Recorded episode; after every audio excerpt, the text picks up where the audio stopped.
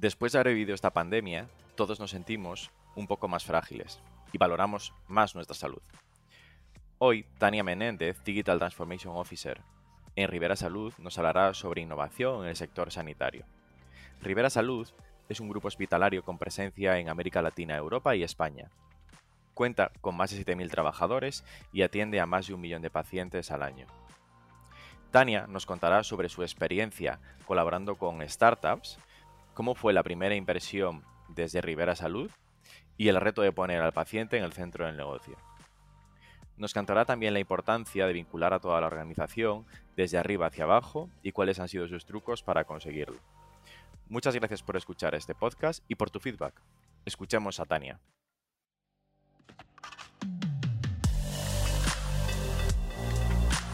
Innovation Takes Guts, un podcast donde hablamos sobre empresas disrumpiendo sus propias industrias, Open Innovation y Corporate Venturing, porque innovar no es para suicidas, no hacerlo sí. Con Bryce Comesaña, Head of New Ventures en Corporate Lab, by Elogia.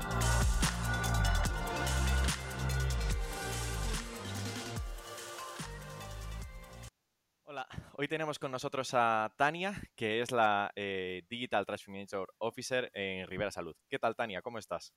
Hola, muy buenos días. Encantada de estar aquí con vosotros. Muchas gracias. Tania, la verdad es que eh, estábamos hablando justo antes y me estaba contando que tenía experiencia tanto eh, en universidad como en startup, como en corporación. Ponnos un poco ahí en situación y, cuéntanos quién es Tania Menéndez. Pues sí, efectivamente he tocado un poco de todo, porque bueno, soy muy curiosa y siempre me ha gustado mucho combinar la parte, digamos, más académica o intelectual de investigación con la, parte más práctica, profesional eh, y estratégica. ¿no? Entonces, eh, bueno, pues yo empecé trabajando en la, en la, Universidad Complutense como personal docente e investigador en el área de comunicación y también temas de innovación pero paralelamente trabajaba en, otras compañías, pues agencias de comunicación, consultorías, etcétera, ¿no? Y entonces tener un pie en cada mundo, la verdad que me parecía muy interesante porque estabas estudiando las bases psicológicas de la comunicación a la vez que estabas aplicando estrategias de comunicación para desarrollar eh, diferentes campañas o proyectos. ¿Y pensabas aquí, o sea, que estaba muy, quiero decir, ahora viéndolo con perspectiva, ¿te parece que estaba muy alejada la universidad de, ese mundo profesional en, el que estás hoy? Pues la verdad es que eh, ya hace unos cuantos años de, esto, ahora posiblemente las cosas hayan cambiado, no estoy tan en el día a día de, la universidad, pero sí que en aquel momento eh, me parecía que, había un gap importante entre ambos mundos y es justamente lo que yo con mi experiencia quería por lo menos en mis clases tratar de cubrir, de llevar cosas, pues yo hablaba en aquel momento de crowdfunding, crowdsourcing, cuando todavía no se sabía muy bien lo que era esto en la universidad, ¿no?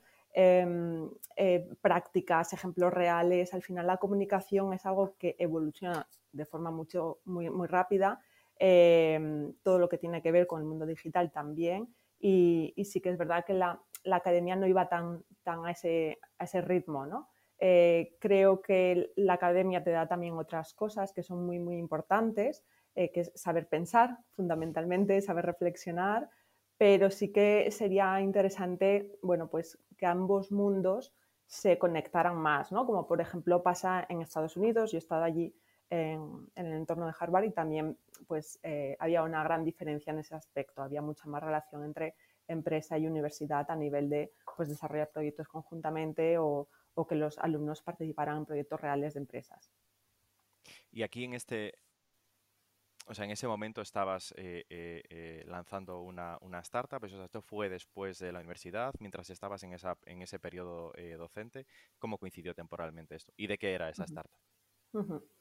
Pues sí, yo justamente estaba, bueno, pues mm, dentro de la universidad desarrollamos lo que fue la primera cátedra de comunicación y salud eh, en colaboración con, otros organismos, tanto públicos como privados. Fue muy interesante porque empezamos a desarrollar diferentes líneas de trabajo en investigación, en consultoría y en formación.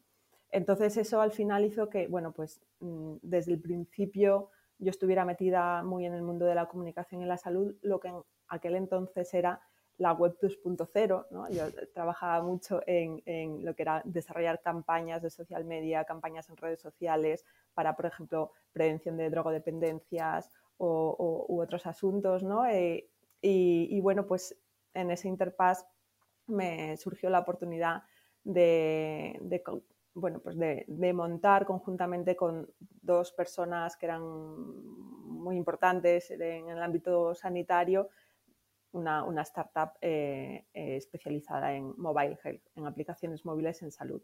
Y la verdad es que fue bueno, pues una decisión interesante, eh, una, un reto muy, muy chulo porque pues era en aquel entonces no se sabía muy bien qué era esto. ¿no? En España todavía no había gran sector en el ámbito de la mobile health. ¿De, ¿De qué año estamos hablando?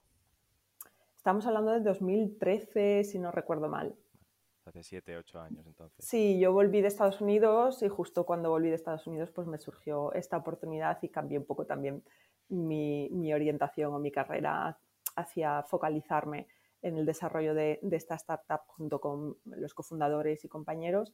Y, la verdad es que, bueno, pues mmm, desarrollamos en cosa de tres, cuatro años unos 10 eh, productos digitales, aplicaciones móviles, muy orientadas al paciente. ¿no? Y esto fue una de las partes más importantes porque trabajábamos mucho la experiencia del paciente y la experiencia de usuario eh, en ámbitos como la oncología, la, el mundo cardiovascular, dermatología, prevención, etc. Entonces, bueno, desarrollamos todo lo que es el know-how en el ámbito de la, la mobile health y, y también hacíamos de divulgadores, porque como no existía mucho conocimiento del sector, eh, organizábamos eventos, cursos, formación para explicar lo que era esto, ¿no? Eh, pues, pues, digamos, eh, cómo Europa estaba abordando todo, todo esto dentro del ámbito sanitario y cómo nosotros podíamos hacernos también un hueco en España creando productos de valor tanto para el paciente como para el profesional. ¿Y quién era vuestro cliente aquí? ¿Las farmacéuticas, los hospitales? ¿Vosotros este producto lo vendíais al paciente final? Muy buena pregunta, porque una de las cuestiones que abordamos es cuál es el modelo de negocio, ¿no? Aparte de cómo se hace una aplicación móvil en salud, que era, bueno, pues eh, aprender a hacerlo desde cero, era y, y, cómo se paga todo esto, cuál es el modelo de negocio que hay detrás.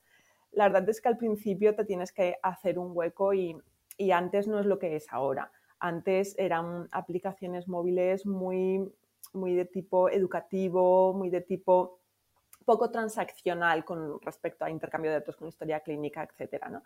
Entonces, eh, los principales clientes eran hospitales, era un B2B, eran hospitales, eran aseguradoras y farmacéuticas principalmente. También algunos centros de investigación, pues por ejemplo como el CENIC, con el que estuvimos trabajando con el doctor Valentín Fuster, y otras áreas también de, del mundo de la investigación y la ciencia.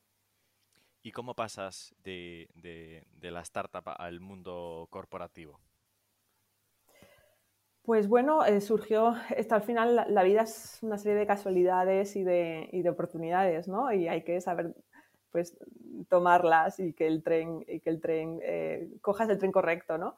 Eh, entonces me surgió la oportunidad de todo lo que estaba haciendo en el mundo startup, llevarlo al, al mundo corporate de alguna forma, ¿no? Obviamente cambian los procesos eh, y la forma posiblemente de, enfocarlo, pero al final es, es lo mismo, ¿no? Entonces, eh, tuve la oportunidad de participar en Sanitas liderando todo el área de salud conectada, que, es, bueno, pues todo lo que es la, la, plataforma de seguimiento en remoto de pacientes eh, que están, está conectada con diferentes dispositivos de medición que ayudan a, a la toma de decisiones del clínico y bueno, pues la verdad es que desarrollar eso dentro de un grupo como Sanitas, eh, en la parte hospitalaria, en la parte de hospital, no tanto aseguradora, ha sido un aprendizaje muy interesante, ¿no?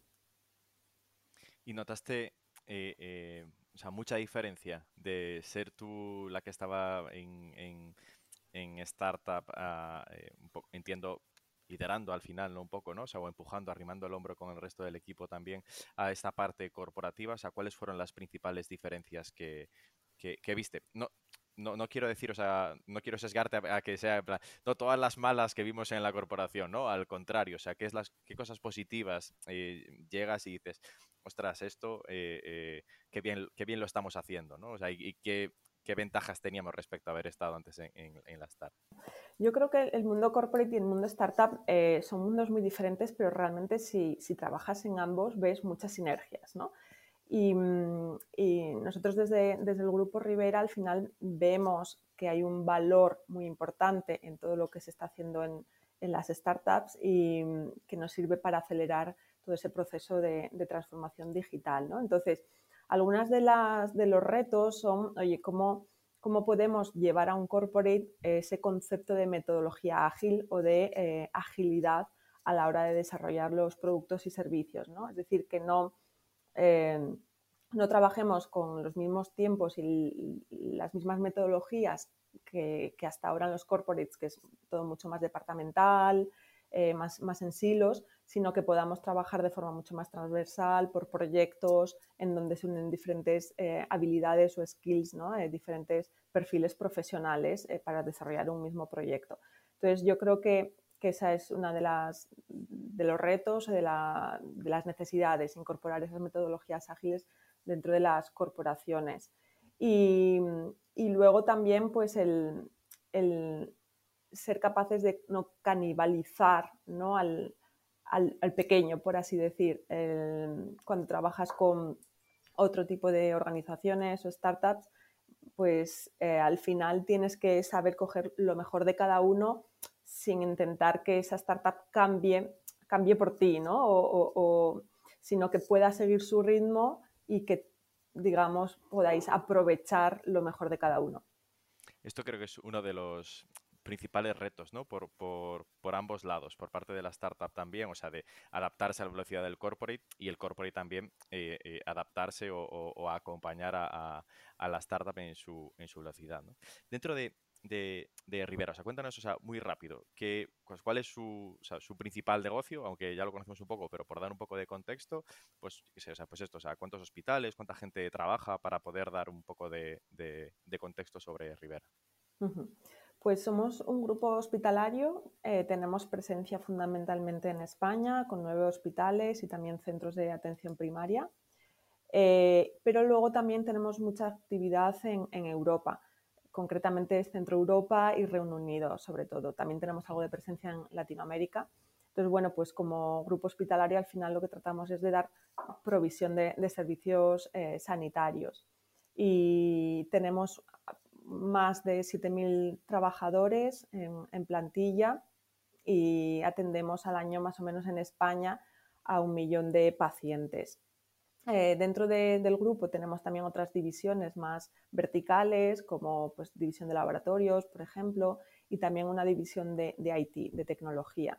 Eh, y esto viene un poco por, la apuesta del grupo por la parte tecnológica y es algo muy interesante porque que el mismo grupo sanitario tenga una empresa tecnológica justamente para desarrollar eh, tecnología que pueda servir a los hospitales, tanto internamente como externamente, creo que es muy interesante. ¿no? Y en estos dos, tres años de vida que tiene Futures, eh, pues tenemos ya 300 trabajadores aproximadamente trabajando específicamente en tecnología desde diferentes áreas, pues lo que es desarrollo tecnológico, eh, temas más de Machine Learning, temas más de Data Scientist, es decir, diferentes perfiles trabajando en diferentes soluciones eh, tecnológicas.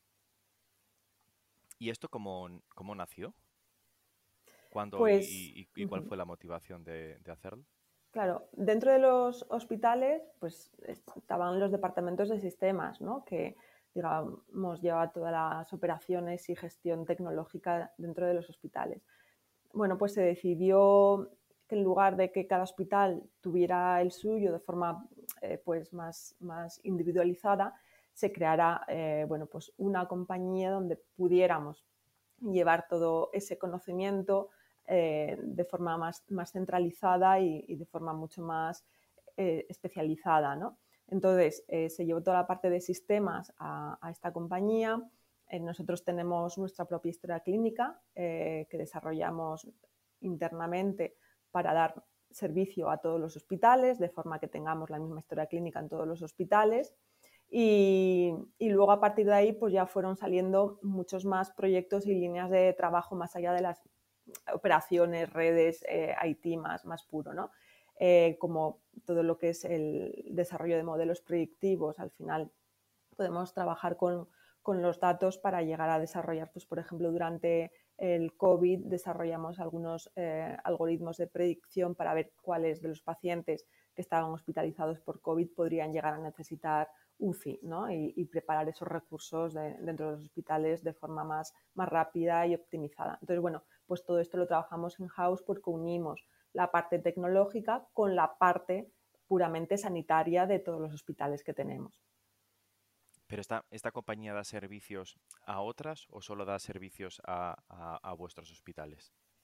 Da servicio a nuestros hospitales, da servicio al grupo también. Eh, nosotros, bueno, pues nuestro socio principal es Centin Corporation, que es una aseguradora de Estados Unidos que tiene mucha presencia en Estados Unidos y también de la mano de ellos estamos haciendo un crecimiento internacional en Europa. Entonces, toda la eh, la parte, gran parte del desarrollo tecnológico lo lideramos desde aquí, desde España, para el resto de Europa. Entonces, damos servicio al grupo, pero luego también, eh, digamos, eh, tenemos clientes que son externos al grupo. Vale, vale. Y mm, dentro de, Rivera Salud, ¿qué retos a nivel de innovación eh, tenéis en el, en el, horizonte y cómo los estáis afrontando? Pues retos hay muchos, hay muchos, pero si tuviera que focalizarme y también un poco en relación a lo que estamos trabajando más de coinnovación, ¿no? dado que antes trabajábamos o hablábamos del mundo, del mundo startup y de cómo podemos ayudarnos mutuamente. Al final esto se trata también de, colaborar y de crear sinergias. Dentro de, nuestra estrategia digital está todo lo que tiene que ver con el hospital en remoto o el hospital digital. Es decir, cómo podemos dar servicios de valor a nuestros pacientes más allá de las cuatro paredes de un hospital. Eh, en nuestro hospital sabemos lo que ocurre, tenemos a todo el mundo controlado, sabemos eh, lo que les pasa a los pacientes que están dentro ¿no? en el día a día, pero luego salen del hospital y en su hogar siguen siendo pacientes y siguen teniendo necesidades cómo podemos hacer una medicina mucho más proactiva y más personalizada, también atendiéndoles en, su día a día. Entonces, desde esa perspectiva, eh, tenemos un programa de coinnovación, un programa de innovación abierta con Lanzadera, en donde eh, hemos planteado este reto y este reto, bueno, pues eh, lo hemos ido trabajando con diferentes startups en diferentes calls que hacemos al año. Y la motivación, o sea, quiero decir, ¿cómo organizáis estas calls? ¿Cuál es la motivación de cada una de ellas? ¿Van todas con una temática concreta cada una? Eh, ¿Lo hacéis eh, genérico para sector y health? Cada, en cada call, eh, que es una convocatoria, lanzamos entre una, dos al año, vamos seleccionando retos más específicos, ¿no? Pues, por ejemplo, herramientas que nos ayuden a la telemonitorización del paciente en su hogar o em, herramientas que ayuden a la mejora del paciente oncológico en cuanto a la experiencia del paciente. Es decir, vamos planteando diferentes retos un poco más concretos, pero lo suficientemente amplios como para que podamos tener cierta masa crítica de, startups que se apunten, ¿no? que se vean reconocidas en esos retos. Porque muchas veces eh, la propia startup es la que con su solución te ayuda a definir también mejor el reto o el servicio que vas a dar.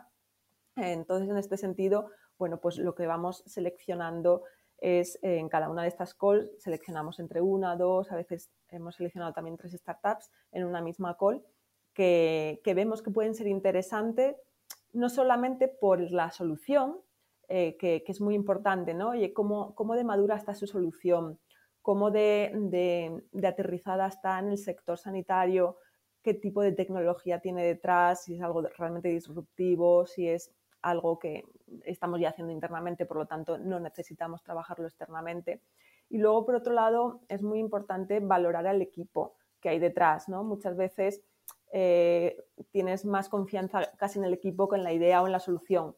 Y, yo creo que esto es clave, el detectar si ese equipo es un equipo con el que puedas ir trabajando, con el que puedas ir creciendo y, ellos también te vean como un partner con el que crecer y meterse en el mundo del sector sanitario eh, de forma bueno, pues bastante potente porque bueno, al final somos, somos un grupo eh, que, puede aportar bastante valor ¿no? a, las startups en este sentido. Que entrando en esta parte, ¿qué gana la startup eh, eh, participando en esta call? Eh, ¿por ¿Cuál es la motivación que tienen a hacerlo? ¿no? Venture Client, ¿participáis después en estas compañías? ¿Hay un, premio al final o algo? ¿Se llevan algo de, esto? Claro, pues una pregunta muy interesante, ¿no? Em, al final de, lo que se trata es de intentar crecer juntos. Y desde, esa premisa lo que hacemos es, bueno, pues seleccionar startups con las que empezamos a trabajar en un piloto, en una POC. Muchas veces ellos tienen una tecnología que ha sido testada en, laboratorio, por así decir, ¿no? Eh, pues algoritmos para hacer un mejor diagnóstico de patologías dermatológicas. Eh, vale, está testado en laboratorio, esos algoritmos funcionan, pero no está muy aterrizado en un caso real, en un caso en donde hay un paciente, donde hay un clínico, es decir, eh, lo que tratamos es de intentar aterrizar esa tecnología que suena muy bien a casos reales, casos concretos, necesidades reales, ¿no? Para ver cómo esto impacta eh, a, la, experiencia del paciente y cómo impacta, digamos, al seguimiento del mismo o a la toma de decisiones por parte del profesional sanitario. Y en ese ajuste es donde hacemos un trabajo de, un piloto que dura unos ocho meses, donde eh, bueno, pues trabajamos el caso de uso muy en profundidad, una colaboración muy, muy, muy estrecha, donde incorporamos a un número mínimo de, pacientes, ¿no? pues depende del caso, puede ser desde 30 pacientes hasta 100 pacientes o 200 pacientes, eh, generalmente pues de diferentes hospitales para ver también diversidad en cuanto a, la forma eh, de trabajar y, a partir de ahí establecemos unos indicadores, unos indicadores de éxito. Oye, pues, ¿qué significa que esto funciona bien? Bueno, pues significa que esto puede mejorar la experiencia del paciente en cuanto a tal. Esto significa que los resultados en salud pueden mejorar en este aspecto. Esto significa que aumenta la eficiencia del profesional sanitario en esto. Entonces, eh, trabajamos todos estos indicadores en el piloto, con lo cual en ocho meses somos capaces de saber si esto realmente puede tener un impacto real en, el día a día de, nuestra asistencia sanitaria. Eh, y a partir de ahí, pues ya vemos cuál es el siguiente paso. Eh, si se genera una relación de confianza, si queremos seguir en esa línea de, crecer juntos, podemos llegar a ser partnership para desarrollar nuevos modelos de negocio conjuntamente o incluso llegamos a invertir en la, en la compañía cuando abre una ronda de inversión en esta, o sea, ocho meses, eh, eh, en la vida de una, de una, startup, dependiendo de la fase, pueden ser eh, días muy largos, ¿no? ¿Con qué fases soléis trabajar? O sea, compañías que estén más en una fase seed, o sea, que estén más avanzadas, o tenéis algún tipo de, requisito marcado para estas startups? Claro, sí, sí que necesitamos que haya un nivel de, de madurez em, ya ciertamente importante. Es decir, que esa tecnología ya, ya haya sido testada y que, que mm, ya tengan un MVP mm, decente que podamos trasladar a, un piloto con pacientes. Eh, cuando vienen startups o incluso a veces ¿no? desde el ámbito de la universidad con una idea o incluso con un prototipo pues eh, todavía industrial, por así decir, nosotros ahí no, no podemos hacer mucho porque eso no lo podemos desplegar en 200 pacientes. ¿no? Entonces sí que necesitamos que haya cierto nivel de madurez. Sí que es verdad que dentro de este nivel de madurez hay algunas eh, startups que ya vienen con, eh, pues habiendo trabajado con algún hospital, haciendo algún piloto pequeño y hay otras que, que su primer piloto. ¿no? Entonces ahí sí que es verdad que bueno, pues podemos trabajar con, con todas ellas, pero eh, donde ya haya pues, una aplicación móvil, una web, lo que sea la tecnología que vayamos a probar, pero que ya esté lanzada y que ya podamos en cuestión de dos meses, porque cuando hablo de ocho meses son dos primeros meses de definición, aterrizaje del proyecto, creación del grupo de trabajo y, lo que es eh, bueno, pues la adaptación que haga falta a nivel tanto tecnológico como de contenidos y a partir de esos dos primeros meses ya empezamos a, incluir pacientes, ¿no? Y luego, pues depende del proyecto, para tener mínimos datos necesitamos que cada paciente por lo menos esté cuatro meses dentro del proyecto y luego ya establecemos eh, bueno, pues, análisis de, resultados y conclusiones. Entonces, pues si, no tenemos un MVP es difícil que en dos meses podamos ya incluir pacientes. O sea que ahí sí que necesitamos eso. Y, a día de hoy relativamente fácil hacer un MVP, ¿no? O sea, algo que a ti también te facilite el trabajo a la hora de eh, trasladarlo a, los doctores o a quien vaya a estar involucrado en ese equipo, decir, oye, vamos a hacer un piloto con esto, ¿no? Con algo más tangible que no sea un, eh, eh, un canvas de este es el problema, esta es la solución y tal, ¿no? O sea, sino de esto va a resolver ese problema en, en concreto. Correcto. De hecho, esto es muy importante porque fíjate, em, es importante que los profesionales sanitarios vean el valor de forma bastante rápida, ¿no? Eh, porque todo esto de la transformación digital conlleva también una transformación cultural dentro de la compañía. Entonces, eh, en este tipo de proyectos, ojo, luego tenemos otras líneas de trabajo en donde quizás son más exploratorias, más de investigación básica, ¿no? Pero concretamente en, esta, en estos proyectos lo que tratamos es de, de que lo probemos muy rápido. Si no vamos bien por ahí, que nos equivoquemos rápido, ¿no? Pero, pero por lo menos que tengamos algo, como tú bien dices, tangible que testar en ese tiempo. Y, sobre todo aquí, pues los clínicos, en cuanto ven que esto sí que les aporta valor en su día a día, entran mucho más rápidamente a que luego esto lo podamos extender, lo podamos ampliar a otras patologías o con otros perfiles, etcétera, ¿no? Entonces yo creo que es muy, muy importante eh, también ganarnos a los profesionales sanitarios porque les estamos dando algo que aporta valor y porque ellos lo pueden ver. Y sobre todo lo pueden co-crear. Aquí hay un proceso de co-creación muy, muy importante y las startups nos lo dicen, ¿no? no hemos cambiado mucho lo que éramos antes a lo que somos ahora y en cuestión de ocho meses pues les ayudamos muchísimo a, definir bien su producto, a, aterrizarlo muy bien lo que, el lo que aporta valor en el mercado y lo que le va a servir al paciente también. ¿Y aquí trabajáis con el, grupo de los early adopters, de doctores early adopters dentro de Rivera Salud a los que siempre vais? ¿O cómo, hacéis esta decisión de, bueno, vamos a probar este piloto con este equipo? ¿Cómo lo motiváis también? ¿no? O sea, esto es un tangible, tenemos el tangible, aquí lo podéis ver, pero ¿qué, ¿cómo se motiva para que esta gente participe en esos, en esos pilotos? Sí, efectivamente aquí lo que, lo que tratamos es de, bueno, pues ver aquellas áreas que son más fuertes dentro de los hospitales, si vamos a trabajar, me lo invento, en el área de neurología, bueno, pues ver en qué hospitales tenemos un área de neurología que pueda ser importante eh, y ahí lo, ofrecemos y lo planteamos. Entonces, bueno, pues en función de, de digamos, los perfiles, más, más personas casi que, ¿no? Que, profesionales. Hay personas que son muy pro este tipo de cosas, son más de experimentar, más de probar y muchas veces son los líderes o como tú dices, los early adopters de toda esta tecnología, ¿no? Pues con ellos contamos sí o sí, intentamos un poco de que alguna, de alguna forma sean los drivers también de ese proceso de transformación. Pero muchas veces pues también nos sorprenden, ¿no? A lo mejor otras personas que no son tan early adopters, pero sin embargo van entrando, aunque sea un poco así con dudas, ¿no? Al principio, pero trabajamos muy bien todo el proceso para, que lo hagan muy suyo. Entonces ahí cuando lo hacen suyo, ya la cosa cambia, porque ellos lo adaptan a su realidad, a sus necesidades.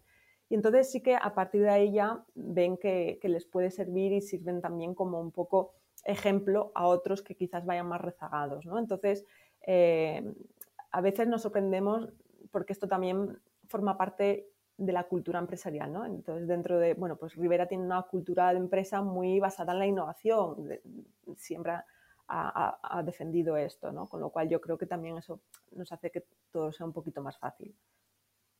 Entonces, entiendo que esta innovación viene eh, impulsada desde eh, la propia dirección de la compañía, ¿no? O sea, que se, intenta eh, hacer que todo el mundo respire esta, esta innovación, ¿no? Completamente, eh, sí, efectivamente. Desde el Grupo Rivera, vamos, siempre se ha, se ha apostado mucho por esta innovación y más concretamente en la tecnología, ya lo comentaba antes, ¿no? Eh, decidimos crear una, una compañía eh, dentro del grupo que sea especializada en, tecnología, con lo cual eso es porque realmente hay una apuesta detrás. Y además yo creo que esto es clave, es decir, esto no es un tema de IT, esto es un tema de, trabajar de una forma diferente y de transformar también el negocio de la compañía. Entonces ahí eh, todo lo que estamos haciendo tiene que estar alineado con, la estrategia de, la compañía y tiene que estar apoyado por, toda la parte de dirección. ¿no? Y, aquí, bueno, pues esto viene impulsado por la parte de dirección y, hay una creencia y un convencimiento claro de que el futuro tiene que venir por aquí. ¿Y cómo se mide el, buen avance de, estos proyectos? ¿no? O sea, ¿qué, eh, ¿qué KPIs o qué cosas o utilizáis vosotros para decir, oye, pues esto ha funcionado bien, o sea, hemos hecho esta colaboración con esta compañía y nos ha ayudado a... ¿Cómo, cómo, cómo se plantea incluso esto desde dirección, ¿no? O sea, de, eh, oye, pues para el año Tania tenemos que conseguir hacer esto. ¿Cómo, cómo se plantea? Pues ahora justo estamos aprendiendo todo esto sobre el camino, ¿no? nosotros lanzamos este, concretamente este programa comenzamos en enero de 2020, con lo cual no llevamos ni, dos años trabajando en ello y estamos aprendiendo sobre la marcha. Sí que es verdad que somos muy estrictos con el informe de resultados final de cada proyecto, de cada piloto. Eh, y ahí establecemos KPIs muy específicos de ese proyecto. Pues, por ejemplo, mm, mejora en la... Son muy medibles, ¿no? Son muy medibles, sí. Si haces, un, si haces una colaboración con una startup en concreto, o sea, es como súper medible porque va a ir a neurología y va a mejorar la experiencia del paciente. Me refiero más a, al departamento ¿no? de, transformación, esta parte de innovación, ¿cómo se puede eh, eh, medir? ¿Cómo lo medís? Vale, pues aquí es, esto, esto eh, nos ayuda a crear nuevos servicios digitales, ¿no? es decir, esto al final la POC está bien, el piloto está bien, pero esto tiene que ser, son piezas que se puedan integrar dentro de nuestro ecosistema digital y que nos ayuden a diseñar nuevos productos y servicios que podamos bien monetizar como un elemento nuevo, como un servicio nuevo, o bien porque podamos, em, digamos, pueda ayudarnos a optimizar los recursos que tenemos internos o a generar una aportación de valor extra al, al paciente, ¿no?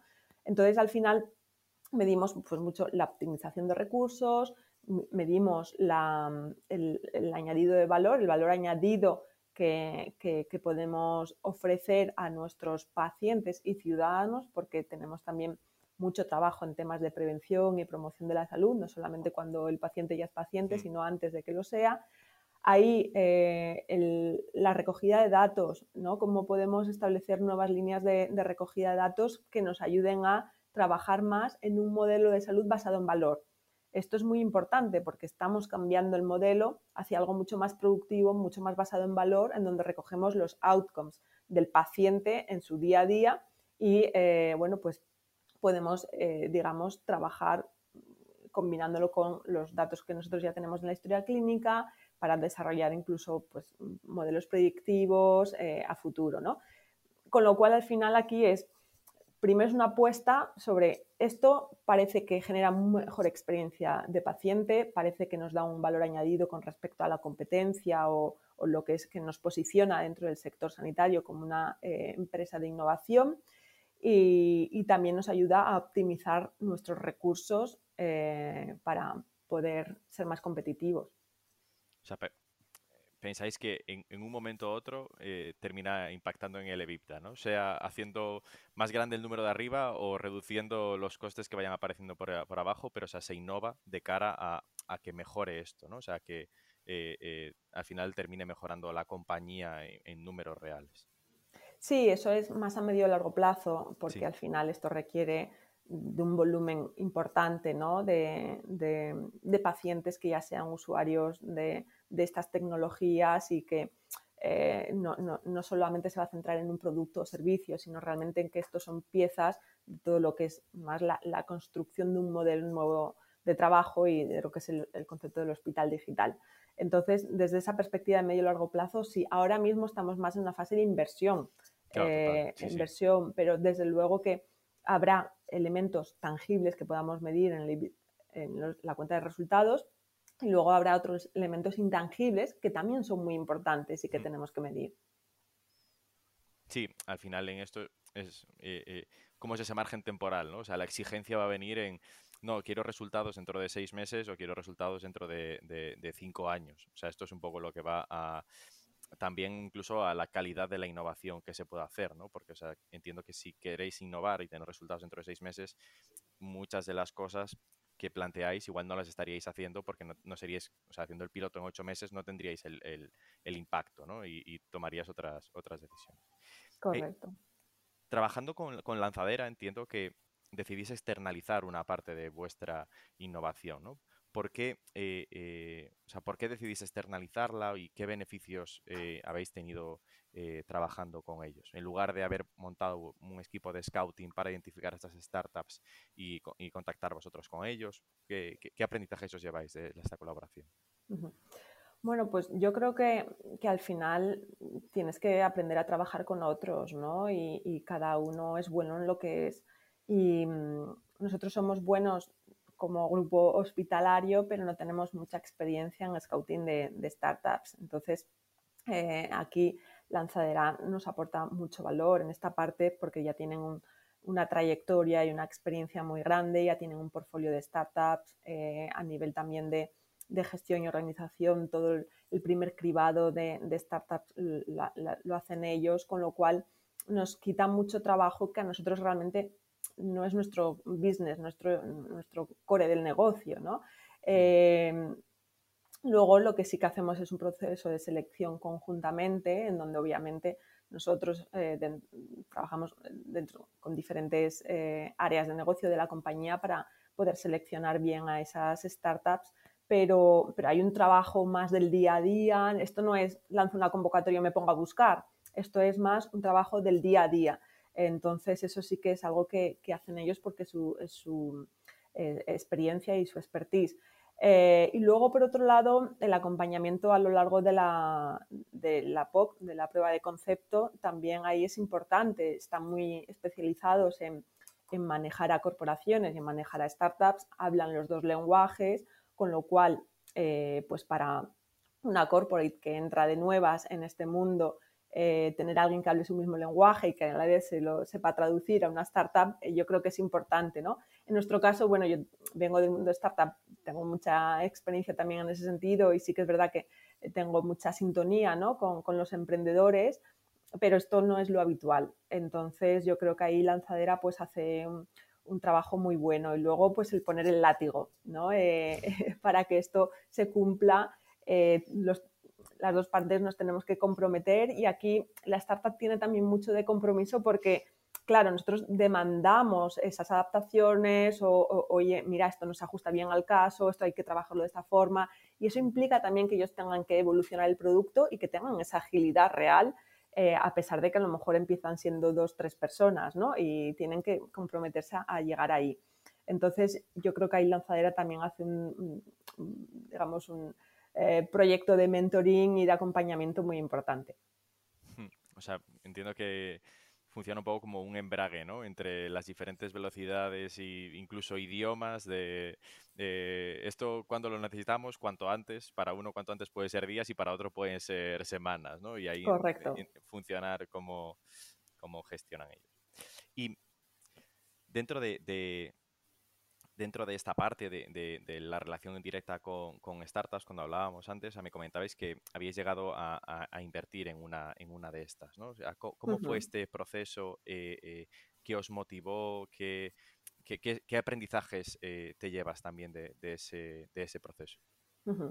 Sí, pues en el caso de, de Mind, que es una de las primeras que, que, hemos tenido incubadas dentro del programa, es de salud mental. Y la verdad es que desde el principio hubo muy buena sintonía y muy buen eh, acercamiento de la solución al, problema o a la necesidad. ¿no? Entonces empezamos trabajando con Mind en un proyecto piloto para dar apoyo psicológico a aquellos pacientes que llegaban por atención primaria, pues entre 20-30%, incluso a veces más, eh, los pacientes que llegan a atención primaria por cualquier problema tienen eh, algún tipo de trastorno de ansiedad o depresión.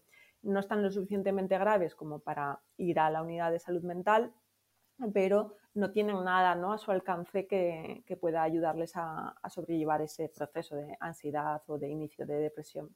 Con lo cual, trabajamos con Seremind para que a través de una aplicación que, ellos, que es, el producto de Seremind, que está muy orientada a, bueno, pues a que sea un programa autoguiado basado en técnicas de eh, cognitivo-conductuales, eh, es decir, que está avalado clínicamente, científicamente por detrás. hay catedráticas de psicología que, han trabajado en todo ese protocolo. Es casi como, como ir a un psicólogo, pero, pero a través del mundo digital, donde hay diferentes audios para trabajar cosas. Exacto. Eh, entonces, bueno, pues esto era una herramienta que los eh, médicos de atención primaria y enfermería podían proporcionar a, los pacientes para ese primer momento, ¿no? Y la verdad es que funcionó muy bien. Entonces, bueno, pues a partir de ahí dijimos, esto tiene aplicación a, muchos ámbitos, no solamente atención primaria, porque no eh, trabajamos la parte más vertical de, lo que se llama psicología de la salud, ¿no? empezando por oncología. Porque en oncología, todo el proceso oncológico con pacientes oncológicos, como bien sabes, la parte psicológica es muy, muy importante y tiene un gran impacto en la, en la enfermedad. ¿no? Con lo cual, bueno, pues empezamos a, trabajar más en esa línea y dijimos, vamos a arrancar con cáncer de mama, hacer protocolos específicos para acompañar durante todo el proceso de tratamiento de las pacientes con cáncer de mama y, para ello, eh, pues eh, las dos partes empezamos a, a diseñar, a apostar y, decidimos invertir en, la compañía, primero con, un préstamo participativo para poder desarrollar este proyecto y que podamos convertir en una próxima ronda de inversión. ¿Esta es la primera inversión que se hace en startups desde, desde el grupo? Sí, correcto. Es la primera experiencia que tenemos en este sentido y es el primer contrato de nota convertible que, que hemos hecho, así que ha sido un proceso también interesante y de aprendizaje. Y entiendo que también os sea, involucrar porque la innovación, por lo que decías antes, lo hacéis como más hacia abajo, ¿no? O sea, a, los doctores, a los pacientes, etcétera, pero esto fue un poco hacia arriba, entiendo, ¿no? O sea, que al final el comité de dirección había que decirle, oye, vamos a invertir en una compañía y ahí empezará también, o sea, mucha... Eh, fuera de lo normal, ¿no? Que habitualmente estás acostumbrada hacia abajo, esto fue un poco hacia arriba, ¿no? Correcto, correcto. Y aquí ah, efectivamente está involucrado pues todo el área financiero, el área legal, el área, todo el comité de dirección, o sea que al final se trata ¿no? de que entre todos también podamos hablar ese mismo lenguaje del que hablábamos antes y, que esto sea, sea una apuesta, porque al principio no las tienes todas contigo de que todo, todo vaya a funcionar bien y que esto sea exitoso o no, pero a veces hay que arriesgar también un poco ¿no? en esto de la innovación.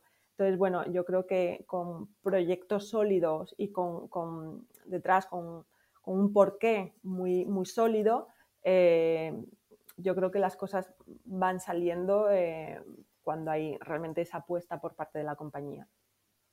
Me, alegro. Me parece una gran iniciativa, o sea, hay un paso más allá, más de hacer una prueba piloto, ¿no? O sea, directamente, o sea, eh, participar en una compañía. Correcto. Tania, por ir terminando, ¿cómo ves tú el eHealth, o sea, los próximos cinco años, ¿no? ¿Cuáles son esas tres cosas que nos van a sorprender con un titular dentro de cinco años de innovación dentro del sector? Pues eh, con pandemia o sin pandemia, porque, porque desde luego está claro que la pandemia lo que ha hecho es acelerar todo esto, ¿no? Entonces, em, bueno, yo, yo, creo que vamos hacia una medicina cada vez más personalizada, eh, más participativa y más predictiva. ¿Y esto qué quiere decir? Quiere decir que tenemos que ser capaces de adaptar, eh, digamos, nuestros procesos, nuestra práctica clínica y nuestros servicios a las necesidades reales del paciente cuando y cómo lo necesite, no, no como ahora que, digamos, el paciente está orientado hacia cómo se organiza la, institución sanitaria o el hospital. Eh, por otro lado, vamos a ser capaces de recoger muchos más datos del día a día de ese paciente y establecer signos de alerta, de alarma para ser mucho más proactivos a la hora de, digamos, de, bueno, pues prevenir situaciones de riesgo, complicaciones, eh, ingresos, etcétera. Y luego hay un componente muy importante que es todo lo que tiene que ver con la inteligencia artificial, ¿no? Estamos en un momento de revolución tecnológica y la inteligencia artificial nos va a aportar eh, una mayor automatización, si me lo permites, en, los diagnósticos y también en el seguimiento, de forma que sea un complemento a la práctica clínica. Eh, hay muchas cosas que ya nos vendrán dadas o que eh, las máquinas nos dirán o nos, facilitarán datos y conocimiento y nosotros podremos tener todo eso a nuestro alcance para manejarlo de la forma más mejor posible y más optimizada y, sobre todo como muy orientada a la necesidad del paciente. Sí, o sea, tiene, tiene toda la pinta, ¿no? Me gustaría ver cómo van esos próximos cinco años, con o sin pandemia. Espero que sin pandemia, para, aunque sea un poco más tarde, pero por la parte que nos toca. Eh, Tania, o sea, ¿qué, consejos le darías a la, a la Tania cuando empezó en esta parte de innovación dentro de corporaciones, etcétera? Y con esto ya, ya terminamos. ¿Cuáles son tus aprendizajes estos últimos años? Pues el aprendizaje fundamental es eh, hacer aquello en lo que crees, trabajar mucho, eh, ser muy constante y, luchar por, las cosas eh, que realmente crees que tienen un valor. ¿no? para mí muchas veces me preguntan ¿no? mi familia o mi entorno, ¿y qué es lo que más te gusta de todo esto? digo, pues levantarme cada día sabiendo que voy a poder ayudar a las personas que es a través de, algo indirecto como puede ser el mundo de la tecnología, el mundo digital. No, es, no soy una enfermera, ¿no? que obviamente sí que está ahí a pie de cañón, pero voy a poder ayudar a las personas definiendo lo que es el futuro de, la sanidad. Entonces yo creo que eso es lo más importante, saber que, a veces esto no, no es un camino recto, ahí digamos tienes que solventar muchos obstáculos y tienes que ser fuerte y perseverante, pero es eh, muy satisfactorio y, yo creo que hay que vivir las cosas con pasión, con energía y con constancia. Y ese es un poco el mensaje o mi leitmotiv eh, cada día. Es cierto, o sea que hay que trabajar duro, ¿no? Como decías, y, hay que ser un poco evangelizador, ¿no? O sea que quizás en tu rol eh, tienes que estar evangelizando y con convencida ¿no? de lo que va a pasar en los próximos años y hacia dónde también, o sea, la visión que vosotros le marcáis a, a, Rivera. Oye, Tania, pues muchísimas gracias por tu tiempo y por esta conversación. Un placer tenerte, tenerte aquí. Igualmente, Bryce, ha sido un placer. Muchísimas gracias. Hasta luego.